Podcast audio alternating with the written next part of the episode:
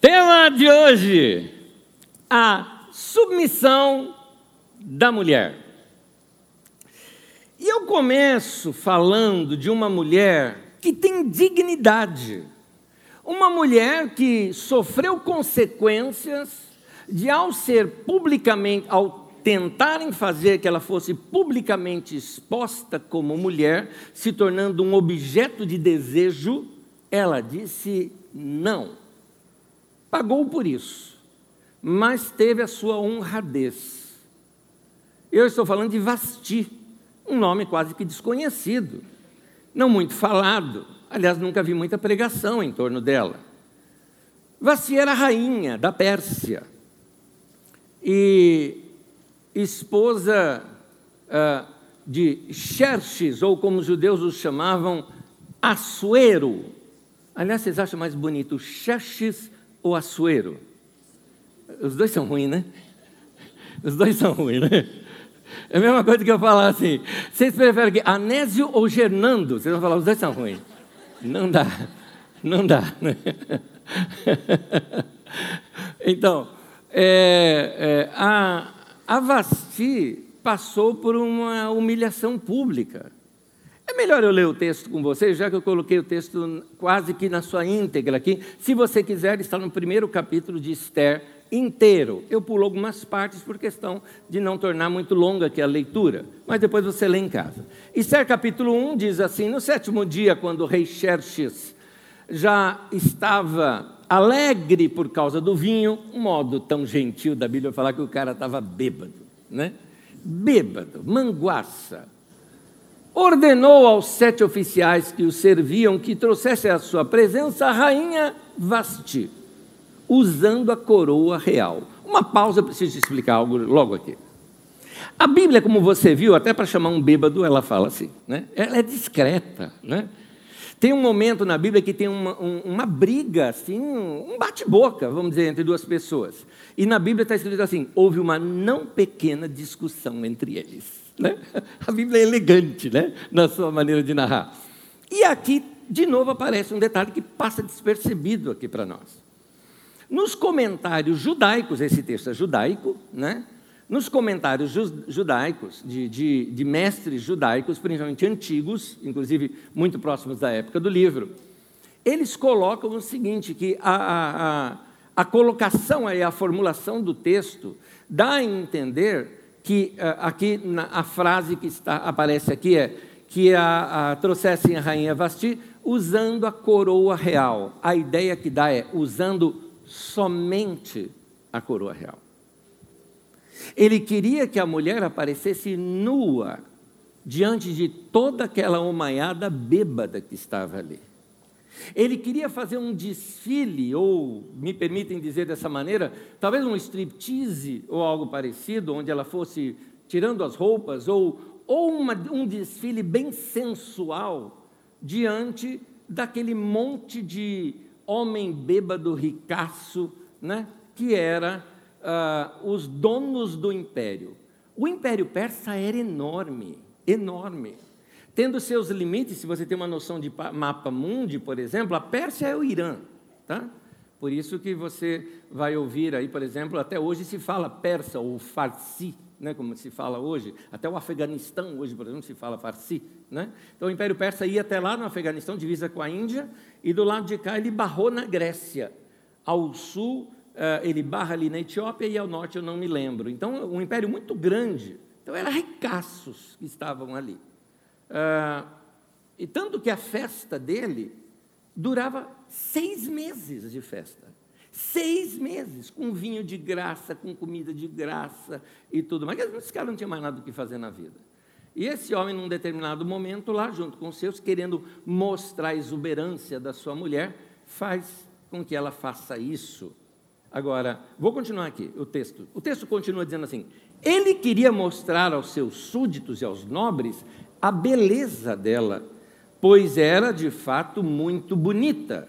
Aqui, inclusive na própria língua é, hebraica, que é do texto, que eu chequei, é, quando você pega aqui a beleza e bonita, eh, que vai aparecer no texto, no versículo, na tela anterior dessa aparece a palavra beleza, nessa bonita, são palavras diferentes que elas são mais intensas. Essa segunda, é, ela era extremamente bonita. Na verdade, é uma palavra ali que eu não teria palavras assim uh, em português aqui sem, sem ser palavras talvez baixas, talvez exuberante ou algo parecido. Ali está falando da beleza e sensualidade dela, é disso.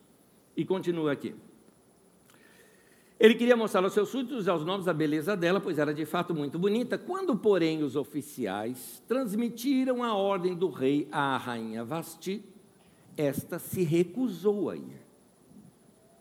E o rei ficou furioso, indignado. Na continuação, ele busca conselho com seus assessores. E um deles, eu continuo a leitura agora no versículo 16. Então, Memucan, o texto com nome feio, né? Na verdade, esse daqui. Bom, quem sou eu, né? Anésio falando que o nome dos caras é feio. Mas vamos lá. Então Memucan respondeu na presença do rei dos nobres. A rainha Vasti, olha, olha o machismo aqui. A rainha Vasti não ofendeu somente o rei, mas a todos, também todos os nobres e os povos de todas as províncias do rei Xerxes. Pois a conduta da rainha se tornará conhecida por todas as mulheres e assim elas também desprezarão seus maridos e dirão: O rei Xerxes ordenou que a rainha Vasti fosse à sua presença, mas ela não foi. Hoje mesmo, as mulheres persas e medas, medas é média, era um outro lugar também desse império. É, persas e médias da nobreza, medas, da, medas da nobreza, que ficarem sabendo do comportamento da rainha, agirão da mesma maneira com todos os nobres do rei. Isso provocará um desrespeito e discórdia sem fim. Por isso, se for do agrado do rei que ele emita um decreto real que seja incluído na lei irrevogável da Pérsia e da Média, determinando que Vasti nunca mais compareça na presença do rei Xerxes. Também deu o rei a sua posição de rainha a outra que seja melhor do que ela. Assim, quando o decreto real for proclamado em todo o seu imenso domínio, todas as mulheres respeitarão os seus maridos, do mais rico ao mais pobre. O rei e seus nobres aceitaram de bom grado o conselho, de modo que o rei propôs em prática a proposta de Memucan.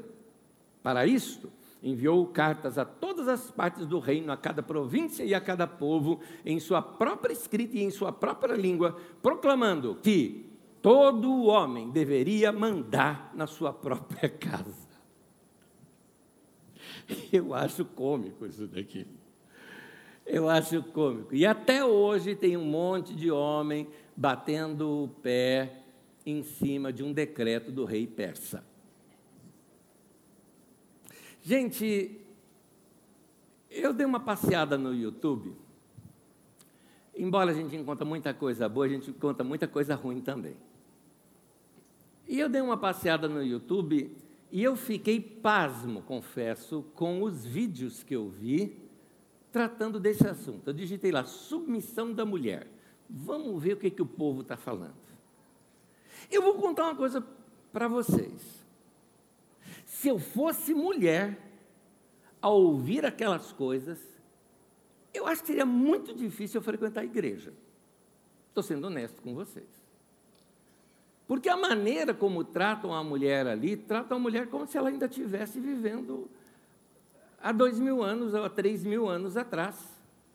Ou como esse texto aqui, é, essa narrativa de Xerxes, é mais ou menos assim, uns 2.300, 2.400 anos atrás.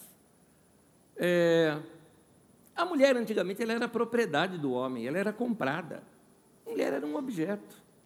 Por isso ela era tratada dessa maneira, porque ela era posse. Como assim eu mandei e você não veio? Então, tratar uma mulher e tratar um escravo era a mesma coisa, não tinha diferença. O escravo é comprado, ele poderia usar, é, é, é, usar e abusar do escravo. Tinha até uma lei na época que dizia o seguinte: olha, se você bater no escravo, não pode bater até ele morrer. Porque se ele morrer, você batendo, você vai pagar por isso. Pagar é pagar fiança só. Agora, se ele morrer um ou dois dias depois, não tem problema. A lei dizia isso. Então, ah, com relação à mulher, eram coisas iguais. O homem, por exemplo, que encontrasse qualquer coisa que ele não gostasse na mulher, ele poderia devolvê-la. Porque ele comprou um, um, um produto, está no prazo de validade e devolveu. É mais ou menos essa a ideia. É a ideia comercial. Então, uma mulher que era comprada, ela era tratada assim mesmo. Então, dentro desse contexto, a Vasti, vamos dizer assim, embora ela tinha dignidade, mas ela tinha que ir, porque ele mandava nela. E assim os outros, como assim ela não te obedeceu? Assim todas as mulheres não vão obedecer ao seu marido. Quem manda em casa é o homem. E a partir daí se cria essa ideia deste homem mandão, deste homem que domina tudo. Nós vamos ver nas Escrituras Sagradas alguma coisas, algumas coisas que vão nos ajudar a compreender melhor esse assunto e numa perspectiva um pouco maior. Porque nós precisamos entender uma coisa: finalmente os tempos mudaram. Muitas pessoas cometem o erro de confundir os princípios da Bíblia com a cultura do tempo da Bíblia. São duas coisas diferentes. Portanto, essa cultura da desvalorização da mulher, é, que transformava a mulher apenas num elemento necessário à cadeia reprodutiva e ao serviço dos homens, ou que transformava a mulher numa posse adquirida com dinheiro, isso é sem dúvida uma característica cultural das sociedades antigas. E isso mudou. Alguém diz, mas por que está na Bíblia? Porque a Bíblia foi escrita naquele tempo. E se ela foi escrita naquele tempo, ela tem que tratar um assunto dentro daquela cultura. Por exemplo, vamos, vamos lá, Vem, pensa comigo aqui. Você se torna um líder da igreja lá, lá no começo. Nós estamos debaixo do Império Romano. Quem manda é o Império. Debaixo do Império Romano é permitida a escravidão. Os escravos são comprados. Não entenda escravidão igual nós tivemos aqui no Brasil, que aqui tratavam as pessoas como animais. A escravidão debaixo do Império Romano já era um pouquinho diferente disso, era mais suave, mas não deixava de ser escravidão. A pessoa era uma posse sua. Vamos supor, então, que você se torna um líder da igreja naquele tempo. Se convertem pessoas numa determinada cidade, você vai ser o pastor, o líder deles ali naquela região. E você agora tem que escrever para aquele povo que se converteu donos de escravo, como se converteu é, escravos. E então o que, que você faz? Porque você não pode, você não tem uma lei áurea que você possa assinar, você não tem autoridade para assinar isso, dizendo que você liberou os escravos. Você não pode fazer isso. Você não tem autoridade para isso. O que, que você faz para resolver essa situação? Provavelmente você faz o que Paulo apóstolo fez. O que, que ele fala? Ele fala o seguinte: gente, nós somos irmãos. Em Cristo não existe escravo nem livre.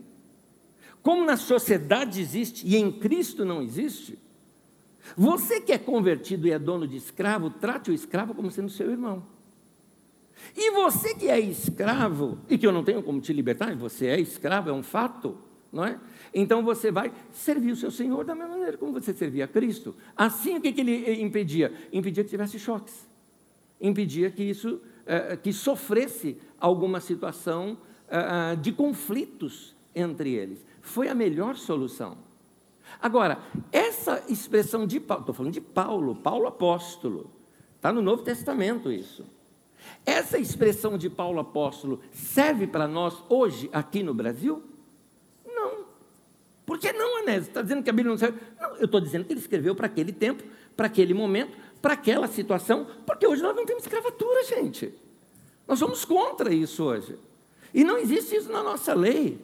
Na verdade, hoje é o tempo da gente pegar e, e defender, inclusive, os direitos daqueles que no passado tiveram os seus avós ou bisavós escravos e, e por causa disso hoje é, sofrem consequências da falta de renda e de algumas outras coisas, porque tiveram poucas gerações para se acertar, enquanto os brancos tiveram muitas gerações para se acertar, não é?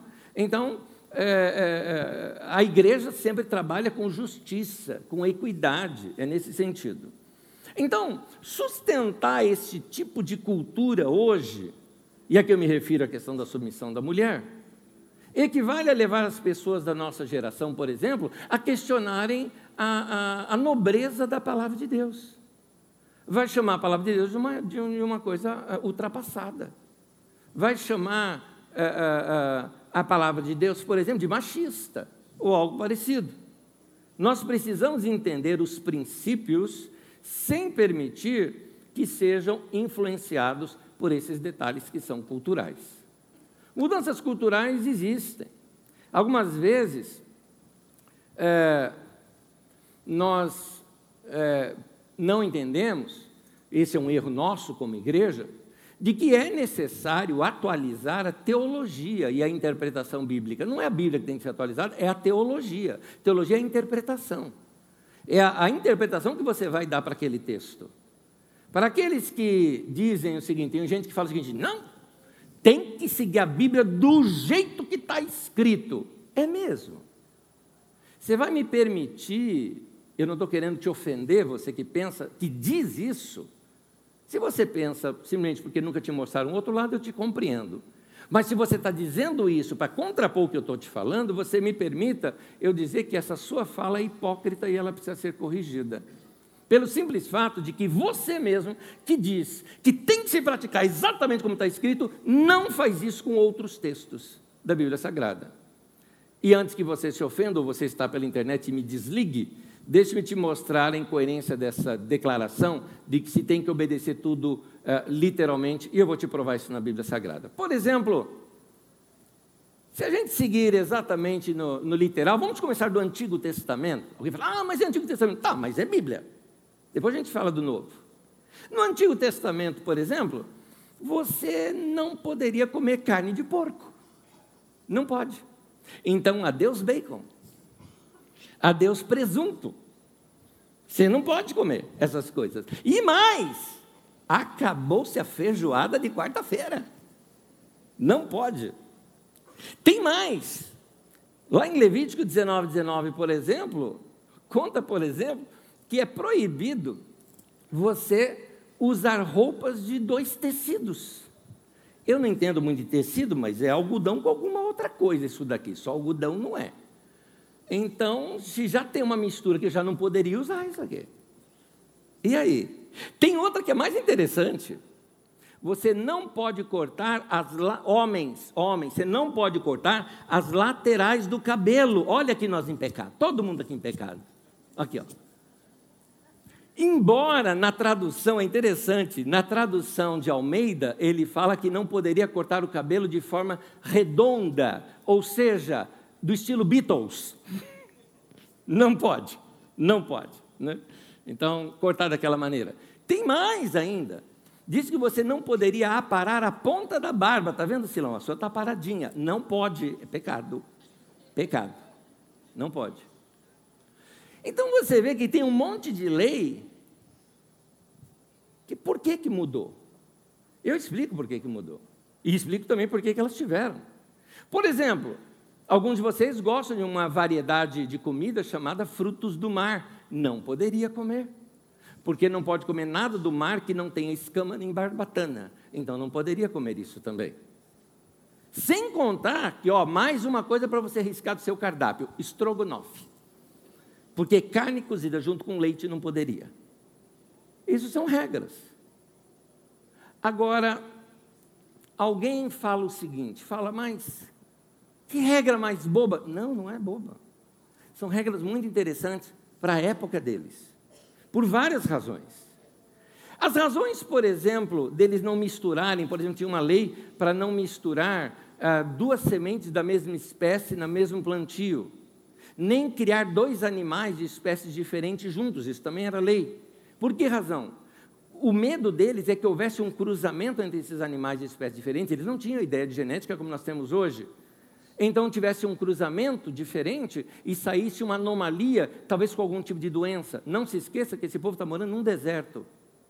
Morando num deserto, se você fosse um governador ali, eu acho que também você aprovaria a lei de falar assim, gente, nada de carne de porco e nada de carne crua, em pleno deserto. Não dá para fazer um negócio desse. O tanto de doença que a gente pode ter com a criação de porcos aqui no meio desse povo, então é melhor não ter. Então, as leis tinham uma razão de ser. As outras razões de ser, de não cortar o cabelo, tudo mais, a barba, significava, na verdade, pelo seguinte: eles estavam entrando para uma outra terra, eles iam invadir uma outra terra. Os costumes daquela terra eram esses. Então eles não queriam que os homens se identificassem com os costumes daquela outra terra. Por quê? Porque eles sabiam, nós vamos entrar em guerra. E a hora que entrar em guerra, olhou para o outro, você já sabe qual que é o judeu, qual que não é. A hora que olhar o outro lá, viu cabelo cortadinho, ah, é esse que eu vou brigar. Né? É, era uma questão da época. Agora, você vai perceber que essas leis, quando vai chegando já no Novo Testamento, já não se usa mais. Porque ela se torna desnecessária. É uma lei temporária, não é? Por exemplo, não é importante para nós a lei do cinto de segurança? Concorda comigo? É uma lei importante? É uma lei que veio aqui. Tem gente que discorda, mas a gente sabe o quanto de pessoa deixou de morrer. Tem, ah, mas eu conheço gente que morreu. Eu também conheço, mas foi, cá entre nós, foi bom que se tem essa ou as leis de trânsito nossa. Ok, vamos supor que daqui a, sei lá, 100 anos, não precisa nem tão longe assim, talvez 50 anos aí adiante, a gente não tenha mais nem tráfego aqui, porque os carros viraram tudo aéreo. Pronto, mudou tudo. Não precisa mais daquela lei, não é? Porque mudou tudo. É isso que eu estou querendo dizer. As leis, elas são feitas por um determinado momento. Assim também, outras leis na Bíblia foram feitas dessa maneira. Tem umas que chegam a ser até engraçadas. Homens, vejam essa. Deuteronômio 23, versículo 1 diz assim: Qualquer que tenha os testículos esmagados, ou tenha amputado o membro viril, não poderá entrar na Assembleia do Senhor. Então, tem algum homem aqui com testículo esmagado ou que foi. A minha pergunta é: quem que vai checar um negócio desse?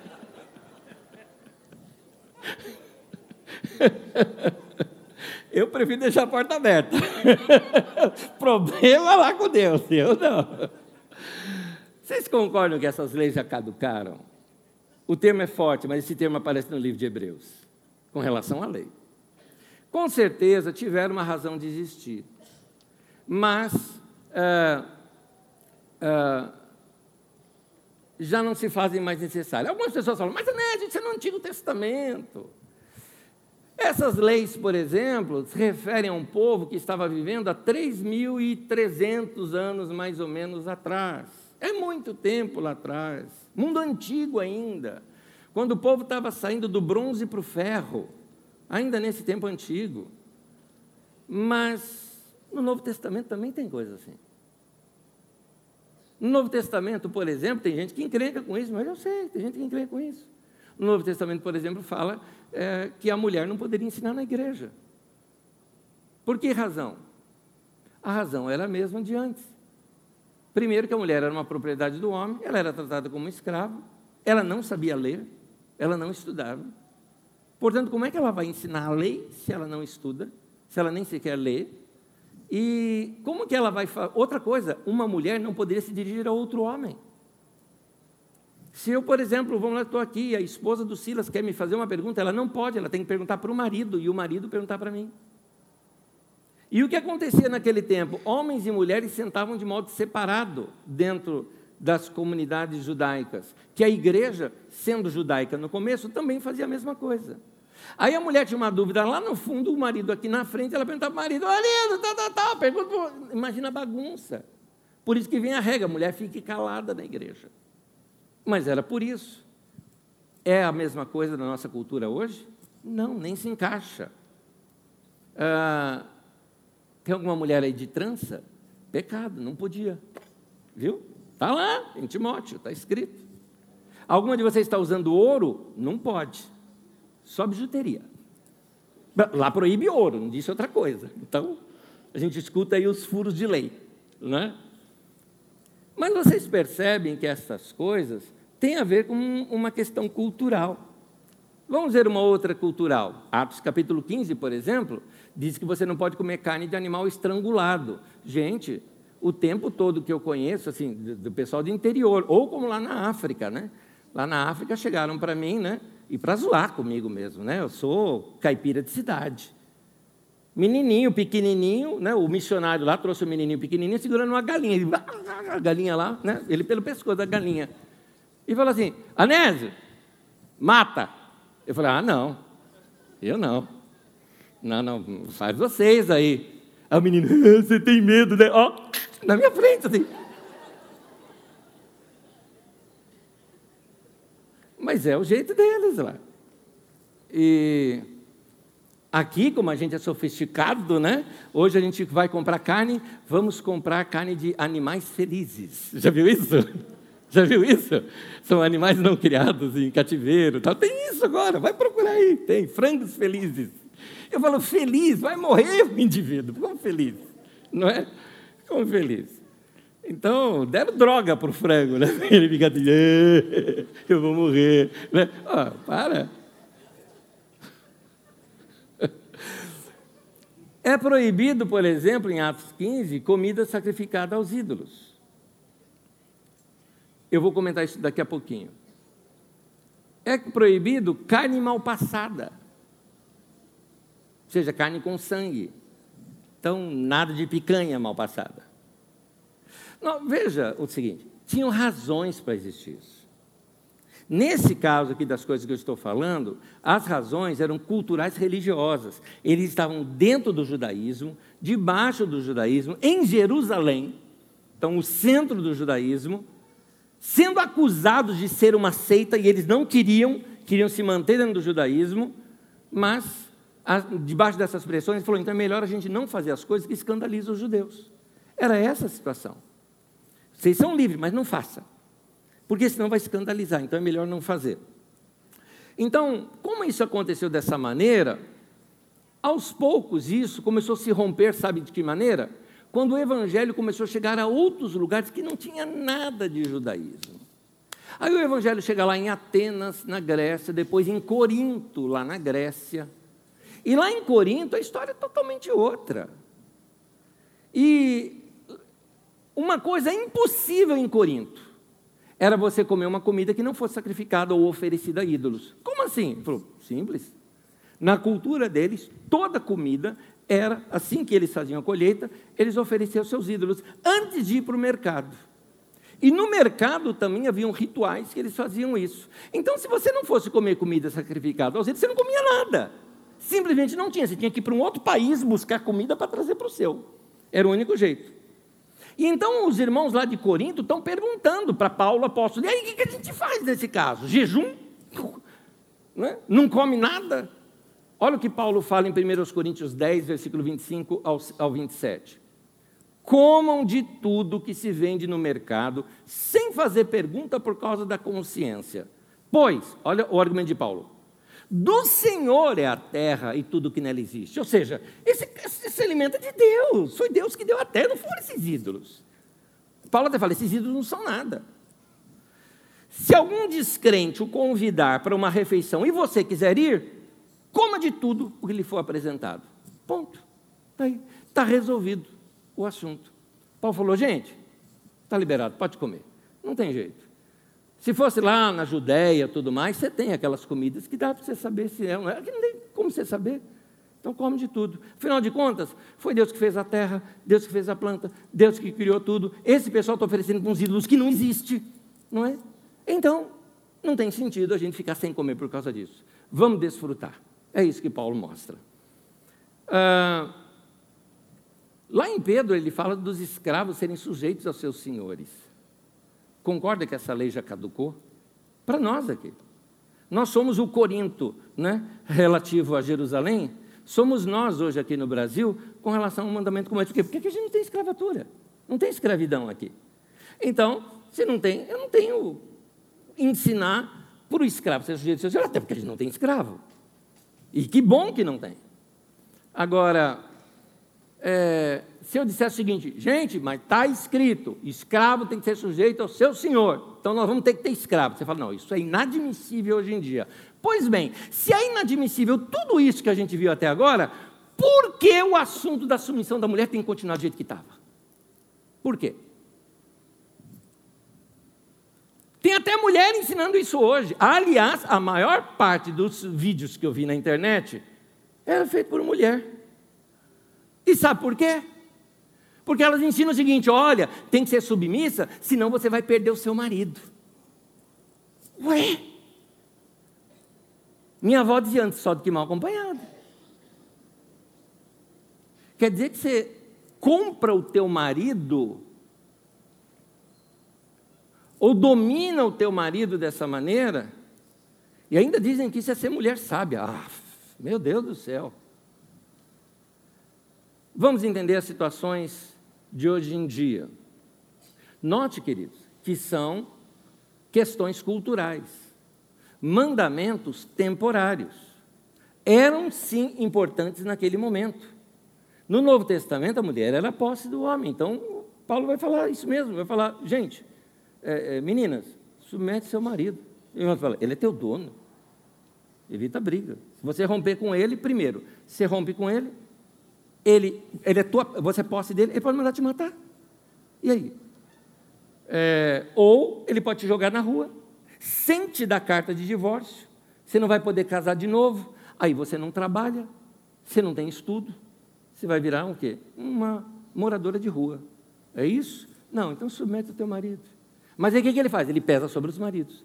Marido, ame a sua mulher, como Cristo amou a igreja. Aí ele pesa sobre os homens, para ver se ele abaixa. Ele não conseguiu subir a mulher, então ele está aqui, ó, trazendo o homem para um ponto de equilíbrio. Então é isso que o Novo Testamento faz. Agora, como eu disse, os mandamentos lá no passado tinham sua razão de ser. Agora, mudou-se a razão de ser, caduca-se o mandamento. Você se adequa a uma nova realidade. Então, essa é a base bíblica para nós entendermos que a igreja, ela tem autoridade que foi conferida por Jesus para acompanhar a história dentro do seu contexto social, dentro do seu contexto cultural e dizer aos novos discípulos como é a maneira da gente seguir Jesus nos nossos dias. É por isso que algumas pessoas, por exemplo, até hoje, mandam o seguinte: ah, a mulher não pode usar calça comprida. As pessoas tiram um texto do contexto e falam: ah, a mulher não pode cortar o cabelo, a mulher não pode raspar a perna, por exemplo. Sempre é sobre a mulher, geralmente, esse peso todo, né? Então, porque são textos fora do contexto, fora do contexto no qual eles foram escritos. E é aqui que eu trago novamente o um assunto sobre submissão da mulher. O que Paulo apóstolo faz é uma atualização do assunto. E a atualização que Paulo faz é muito importante. Paulo vai dizer que em Cristo hoje, ou seja, por estarmos convertidos, o homem não é superior à mulher. E nem a mulher ao homem também, viu? É importante eu dizer isso para algumas militantes até que acabam levando o pêndulo lá para o outro lado, que a mulher também não é superior ao homem, não senhor, não senhora, tá? É porque tem mulher por aí que fala, não, todo homem é besta, besta é tu. Todo homem é besta. Pensando o quê? Entendeu? Não é. Nem o homem é superior à mulher, mas a mulher também não é superior ao homem. Há uma igualdade aqui. E eu não estou inventando isso. Está escrito. Vamos ver Gálatas 3, 28. Diz assim: não há judeu nem grego. Ou seja, não, você não é melhor por ser judeu do que você ser brasileiro. Dá uma pausa aqui no texto que eu vou explicar uma coisa aqui para vocês. Se você quiser, dá uma procurada na internet, tem uma mensagem nossa aqui chamada o seguinte: A frenesi dos evangélicos com, com os judeus, com o judaísmo, uma coisa assim, tá? Eu não lembro exatamente, eu lembro do nome frenesi que eu coloquei. Porque tem uma modinha hoje aqui no meio evangélico, brasileiro principalmente, de cultuar objetos do judaísmo. Então você olha para o púlpito, tem que ter um candelabro, tem que ter uma estrela de Davi, que não é de Davi coisa nenhuma, Davi nunca teve estrela daquele jeito, me acha um achado arqueológico que prove que aquilo é estrela de Davi. Aquilo é um símbolo da Idade Média, que era um símbolo pagão e que depois virou um símbolo, sim, virou um símbolo judaico posteriormente, mas é um símbolo judaico posterior, não tem nada a ver com o tempo bíblico. Bandeira de Israel no púlpito, não é? é bandeira de Israel na, no seu user, né, na internet, tem que ter para dizer que você é evangélico. Que, que, que entrega é essa para o judaísmo? A Bíblia está dizendo não tem judeu nem grego, ou seja, não tem judeu e nem, nem, e nem brasileiro. Um homem uma vez chegou para mim e falou o seguinte: Uma vez você me falou, falando para mim, uma vez você me falou que seu pai eh, tinha sobrenome Rocha. Eu falei, pois é, um sobrenome que eu não, eu não tenho, mas era do meu pai. Meu pai, Manuel Rocha de Souza. Eu peguei o Souza, mas não peguei o Rocha. Acho bonito, porque ele também tinha Rocha. Eu falei, não, Rocha é muito bonito. Eu descobri uma coisa. Nós somos os Rochas descendentes de judeus. Portanto, meu querido, você é um descendente de judeu. Eu falei, não, meu pai era baiano. Baiano. E eu gosto dessa herança. Porque em Cristo não há judeu. Põe o texto de novo para mim, por gentileza. Em Cristo não há mais judeu nem baiano. Nem escravo, nem livre. Nem homem, nem mulher, pois todos são um em Cristo Jesus. Glória a Deus por isso. Essa é a obra da cruz, que de todos fez um. A cruz nivelou todo mundo. Quando fala não tem escravo nem livre, não tem rico nem pobre. Não tem diferença em Cristo. Nós somos um. Então, é, isso me convence que Deus está interessado em tirar essa carga opressiva gerada pela sociedade. De que quem nasceu é, num país é, europeu é melhor do que quem nasceu na América Latina. De que alguém que tem é, é, é um sobrenome famoso é melhor do que o outro que tem, né? Igual eu, meu último sobrenome, Souza. Olha só, olha que sobrenome. Eu acho que é o quarto mais popular do Brasil. O primeiro é Silva, né? Ninguém ganha, ganha mais do que Silva, né? Eu me lembro de um comercial que tinha na televisão tempos atrás, do cara falando de cartão de crédito e tudo mais, e ele feliz que ele estava com o cartão de crédito dele novo, e ele mostrou assim, ó, o cartão de crédito aqui, ó, Silva. É todo especial, né? É legal isso. Então, não existe é, sobrenomes famosos ou não, não existe homem nem mulher. Não tem essa diferença em Cristo. Aliás, se vocês quiserem entender melhor o que eu estou falando, faça uma leitura do Evangelho de Lucas agora com essa perspectiva. No Evangelho de Lucas é o evangelho que mais fala sobre eh, a questão dos pobres e também o que mais fala com relação às mulheres, mostrando como que Jesus se identificava e se e dignificava a mulher. O, todo o ministério de Jesus foi simpático com relação às mulheres que eram muito desprezadas no seu tempo. Então, nas palavras de Paulo, Jesus é quem faz cair por terra essas barreiras de discriminação. Então, é insuportável essa indiscriminação, essa, essa discriminação que a gente tem hoje com relação à mulher na nossa sociedade. Como assim um homem e uma mulher que faz a mesma coisa no trabalho, um, o homem ganha mais, a mulher menos? Como assim? Não é certo isso. Não é certo isso. Ou o pastor agora é, é feminista, né? Pastor feminista, comunista, é isso que falam de mim.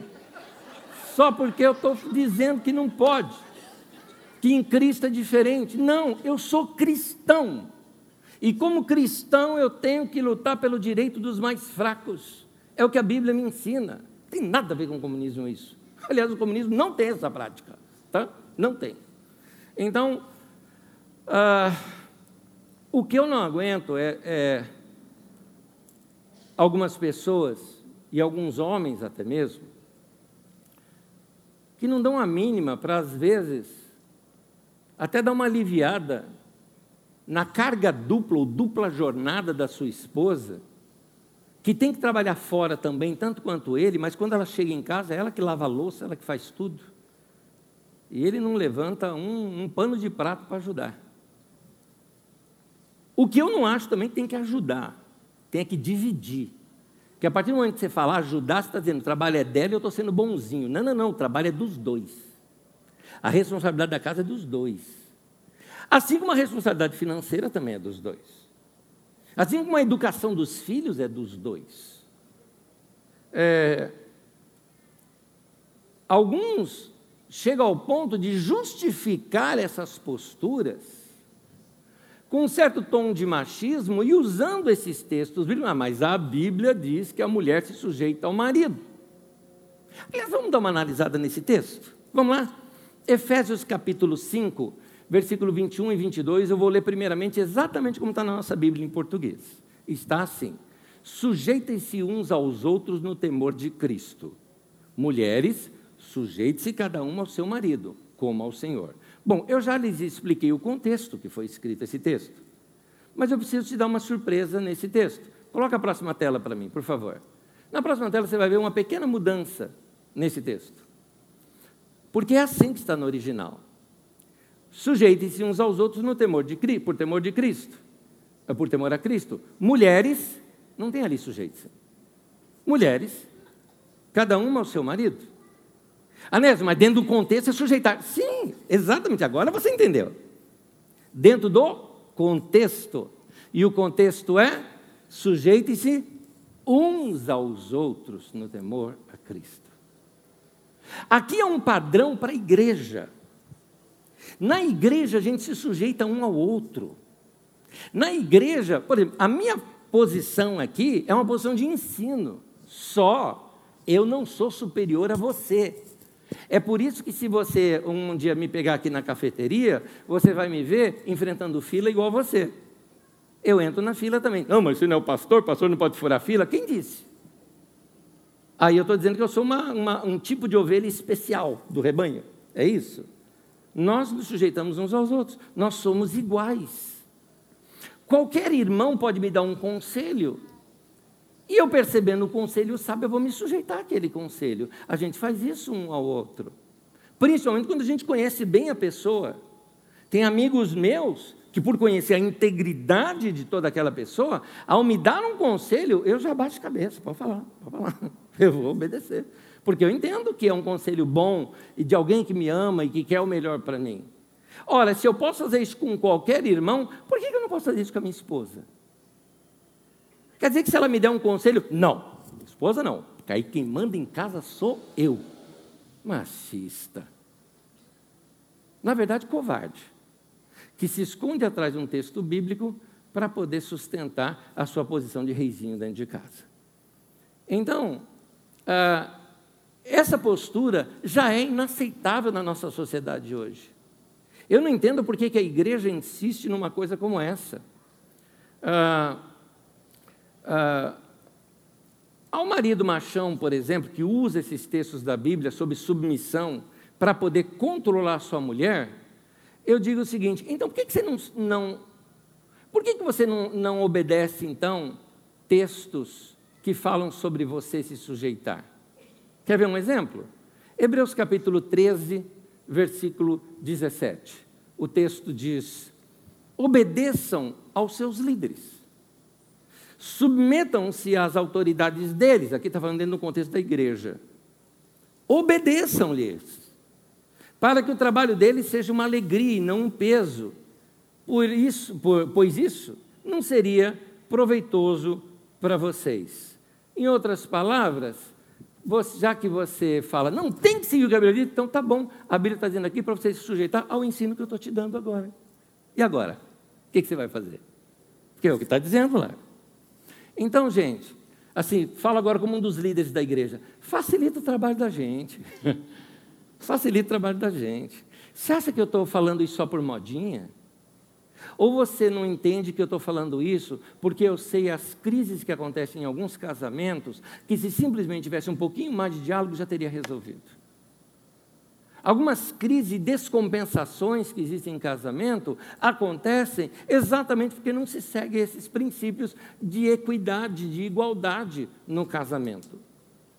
Efésios capítulo 5, que é aquele texto que fala da submissão da mulher, ele continua dizendo assim: por essa razão, o homem deixará pai e mãe e se unirá à sua mulher e os dois se tornarão uma só carne. Grava isso, uma só pessoa, uma só carne. Portanto, cada um de vocês também ame a sua mulher como você mesmo. E a mulher trate o marido com todo respeito. Nota que ele pega e ele força o homem no sentido de ame a sua mulher como se fosse você mesmo, porque agora os dois não são mais dois, mas vocês são um. No casamento, hoje em dia, o princípio da submissão ele deve ser lido em termos de respeito mútuo, consideração mútua, da mútua submissão. Tanto o homem respeita a mulher, como a mulher respeita o homem. Cada um, ambos, marido e esposa, têm contribuições importantes para fazer. Ambos precisam ser ouvidos, cada um dentro da sua graça específica. Cada um tem a sua habilidade. Tem coisa, por exemplo, vou dar um exemplo da minha casa, ok? Vou dar um exemplo da minha casa. Uh, se, por exemplo, uh, uh, eu, eu chegar lá, tá, vamos lá, supor que a máquina está usando o computador de uma determinada maneira, e eu falo, querida, não faça dessa maneira em computador, porque acontece isso e isso. Faz dessa maneira. O que, que ela vai falar? Claro, não tem problema, não tenha dúvida. Já tem mais de 30 anos que você lida com isso, você sabe o que você está fazendo. Está tudo bem. Ó, precisa fazer essa atualização, senão isso aqui vai travar. Tá bom, faz. Tá bom. Por quê? Porque ela sabe que eu, daquela área eu conheço bem. Ok. Agora você imagina quando ela chega assim, por exemplo, e dá um toque para mim de alguma coisa, sei lá, qualquer coisa que pode ser, do tipo, esse prato vai ficar aí? Claro que não, eu estava levando agora mesmo. É, né? Mas não é disso que eu estou falando. Mas, por exemplo, você quer ver um exemplo? Quando ela chegou, uma vez, chegou para mim e falou: Anésio, nós estamos saindo muito, vamos dar uma diminuída, porque isso está afetando a nossa conta do mês? Eu, na hora. Beleza? Está certíssimo. Por quê? Porque ela é melhor do que eu nas finanças. É ela que organiza essa questão financeira lá em casa. Aí eu, senhora, está certo? Por que razão? Porque um reconhece a graça que existe no outro. Um reconhece no que o outro é bom. E também no que o outro é ruim. Então a gente ajuda. Não é? Então, nota as expressões mútuo. Não são mais dois, mas são uma só carne. É essa a ideia. Então, segundo o texto bíblico, olha aqui, os dois precisam se tornar um só. Guarda bem isso. Os dois precisam se tornar um só. Isso começa com a bênção do casamento, mas é uma coisa que você constrói na convivência. E o texto bíblico, inclusive, diz, logo em seguida que ele diz isso, ele fala em grande esse mistério. É uma coisa fantástica. Que as duas pessoas se tornam como uma só. Porque agora os dois ficam plenamente realizados, os dois se completam, os dois se complementam. É importante para terminar aqui uma palavra de equilíbrio, porque ao demonstrar que biblicamente para um relacionamento saudável é necessário o equilíbrio entre o homem e a mulher, acabando com a supremacia masculina dentro de casa, eu não estou abrindo porta para o desequilíbrio de uma supremacia feminina. Nenhum dos dois está certo. Mas sim equilíbrio. Qual é o ensino de hoje? Ambos temos que servir. Amém? Ambos. Ambos temos que amar. Porque se eu pegar o texto bíblico também, isolar e querer ser literal, eu digo o seguinte: a mulher não precisa amar marido. Porque o mandamento é para o marido amar a mulher, não fala para a mulher amar o marido. Ué, é isso que eu chamo de chamar para o extremo. Ah, ah, ah. Ambos têm que amar. Ambos têm que se doar um pelo outro. Ambos têm que cuidar dos bens e das finanças. Quer saber mais sobre isso? Eu tenho uma ministração que eu já recomendei aqui um monte de vezes aqui para vocês, que eu volto, o pessoal lá do, do, do, telão até já deixou ela preparada lá sempre que vira e mexe eu cito de novo. Cinco princípios, olha lá, tem pronto já. Cinco princípios para controlar suas finanças. Foi uma mensagem no encontro de casais aqui na nossa comunidade. Então, e aqui é para casais principalmente. Serve para solteiro também, pode ouvir que o princípio funciona. Mas ali eu mostro uma coisa que o tempo todo nós temos que fazer entre nós, que é relacionamento e conversar bem sobre o que vamos decidir. Ambos temos que respeitar um ao outro. Ambos temos que honrar um ao outro. Honrar um ao outro. Grava bem isso. Honra. Está na hora da gente honrar um ao outro, amar um ao outro, servir um ao outro, cuidar de todo mundo junto, porque isso é saudável. Anés, essa palavra é só para casado? Não, eu tenho uma palavra para solteiro também. No relacionamento de amizade, e no relacionamento, talvez até no namoro, eles são importantes para você perceber sinais de supremacia do outro. Problema hoje é que a gente está na época do fast food, do drive-thru. Você passa de um lado, faz o pedido, do outro já recebe pronto. Então você faz isso em relacionamento. Você entra em qualquer site de relacionamento, ou vai num, num, lugar, ou conhece alguém, já troca alguma coisa, uma conversinha e beleza, vamos namorar. Você não deu tempo de vocês se conhecerem. Não deu tempo de relacionamento. Se casa muito rápido, se junta muito rápido. E aí não dá tempo de conhecer o outro, de conhecer as patologias do outro. Por quê? Sabia que a palavra paixão na língua grega é a palavra patos, e a palavra patos é a palavra para patologia, ou seja, doença? Porque quem está apaixonado está doente. E aí não percebe essas coisas no outro. Está hipnotizado. Eu não estou falando mal da paixão. Só estou dizendo que a gente pode ter cabeça no céu, mas pé no chão. A gente precisa conversar precisa dialogar. Eu já peguei situações de gente em namoro e o cara bater nela. E ela depois fala: ai, o que, que eu faço? O que, que você faz? Já devia ter devolvido esse produto para o fabricante há muito tempo. Veio com defeito, minha filha. Você vai ficar com isso. Vai acabar o prazo de validade. Aí pergunta para quem não devolveu. Você vê a encrenca que não é. Então, é, dá para se notar quando uma pessoa é um pouco desequilibrada, dá para notar quando a pessoa é estourada, dá para notar quando a pessoa se ira com facilidade. E aí você fala: não, mas quando casar eu mudo isso nele. Conta mais uma. É, Vale a pena casar com alguém assim? Não é melhor tratar tudo isso antes de casar? Ou quem sabe agir como a minha avó, antes só de ter uma acompanhada? Ou mulher firme aquela? E olha que era nova, ela ficou viúva, acho que com 30 e poucos anos de idade, se eu não me engano. Ficou viúva cedo.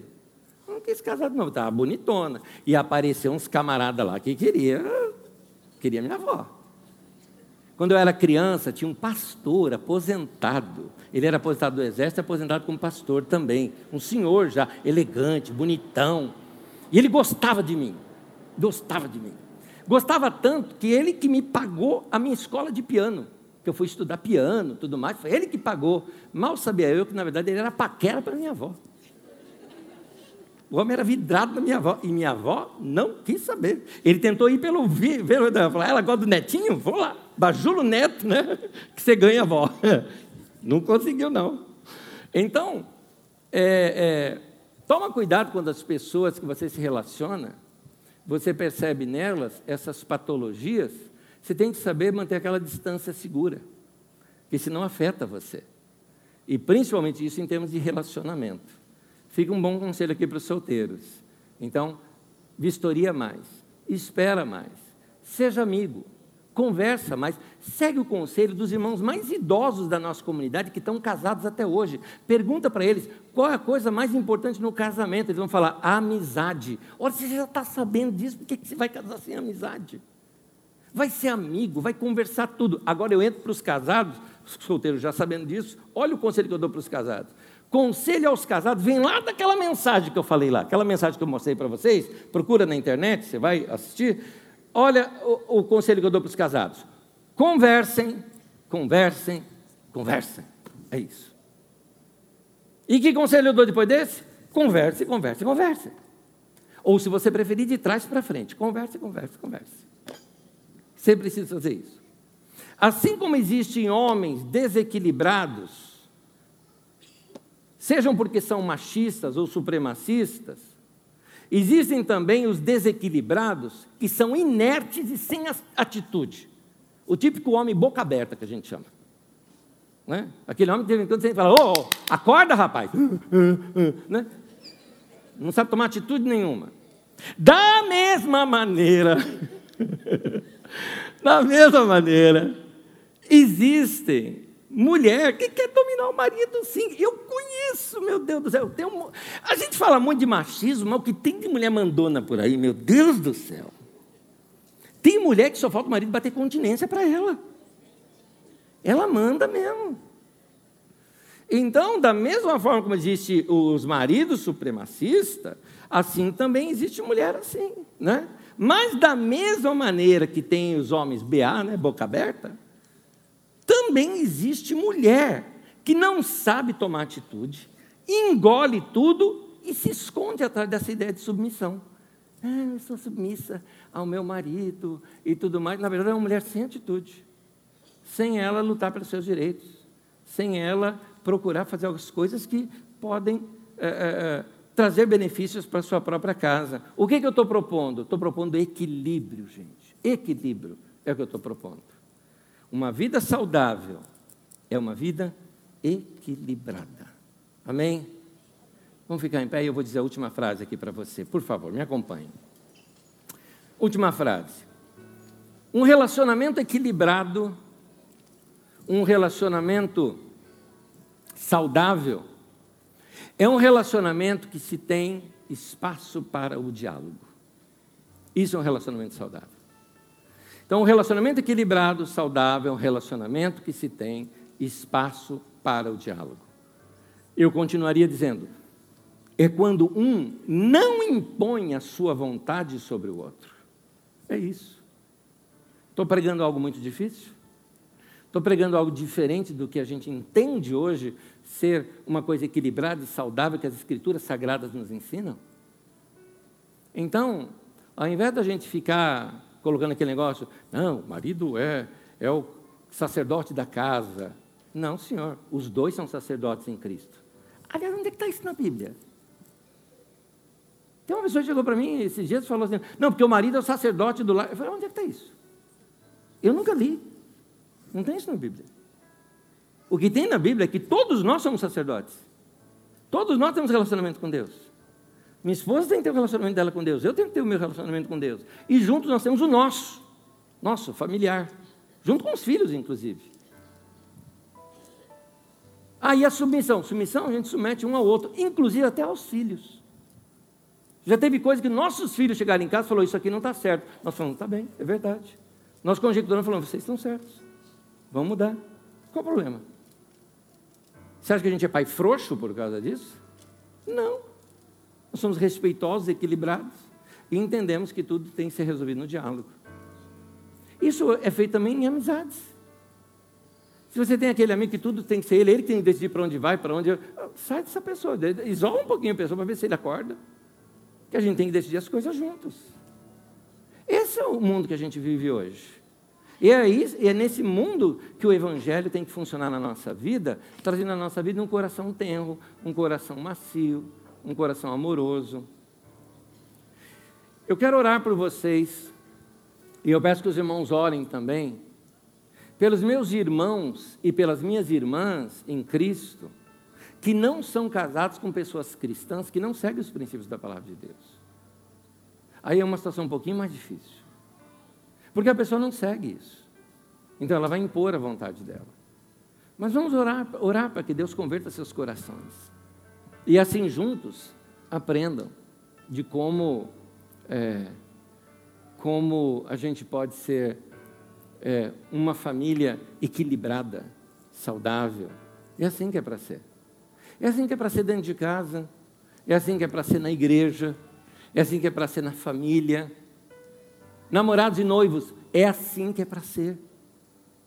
Se vocês notarem que não está sendo assim, tem aquela conversa final, ou muda, ou a gente para por aqui. Porque levar uma coisa dessa para o casamento é levar problema. Depois no casamento, ah, no casamento resolve. Não, no casamento amplia. Fica maior. Como eu já disse que os bichos ficam maior, né? A minha gatinha vira uma, uma jararaca, né? Não é?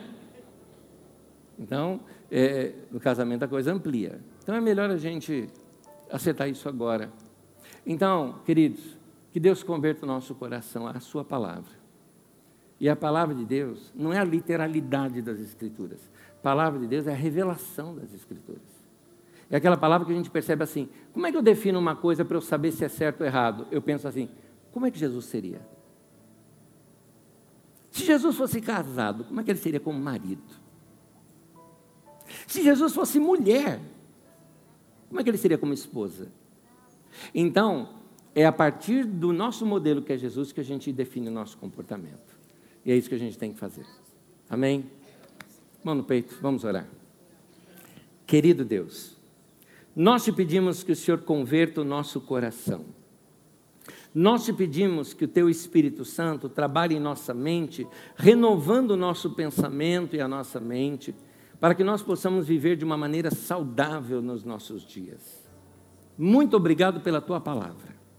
Obrigado por todos os teus mandamentos, que em todos os seus momentos foram sábios e tiveram suas aplicações maravilhosas. Mas obrigado porque a tua palavra continua viva hoje, falando conosco nos nossos dias, de maneira que possamos viver nos nossos dias de maneira equilibrada, saudável, famílias bem estruturadas, baseadas na Sua palavra. Muito obrigado, Senhor, pelo Teu Espírito Santo, que converte o nosso coração e nos guia pelo caminho da retidão, da equidade, da justiça. Obrigado, Senhor.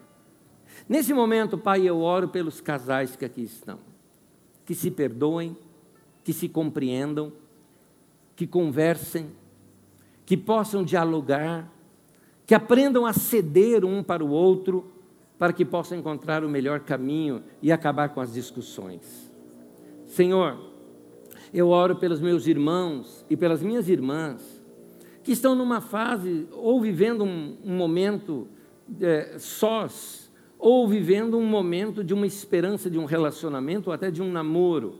Eu te peço que eles escolham bem, que façam boas escolhas, ainda que seja ficar sozinho, mas que as suas escolhas sejam bem feitas, baseadas em análise, em perceber um ao outro, e que os casais, Senhor, aqueles que pretendem chegar até o casamento, que se tornem amigos um do outro, que se amem, que se abracem, que sejam companheiros, que sejam amigos, que fortaleçam um ao outro, que compreendam um ao outro.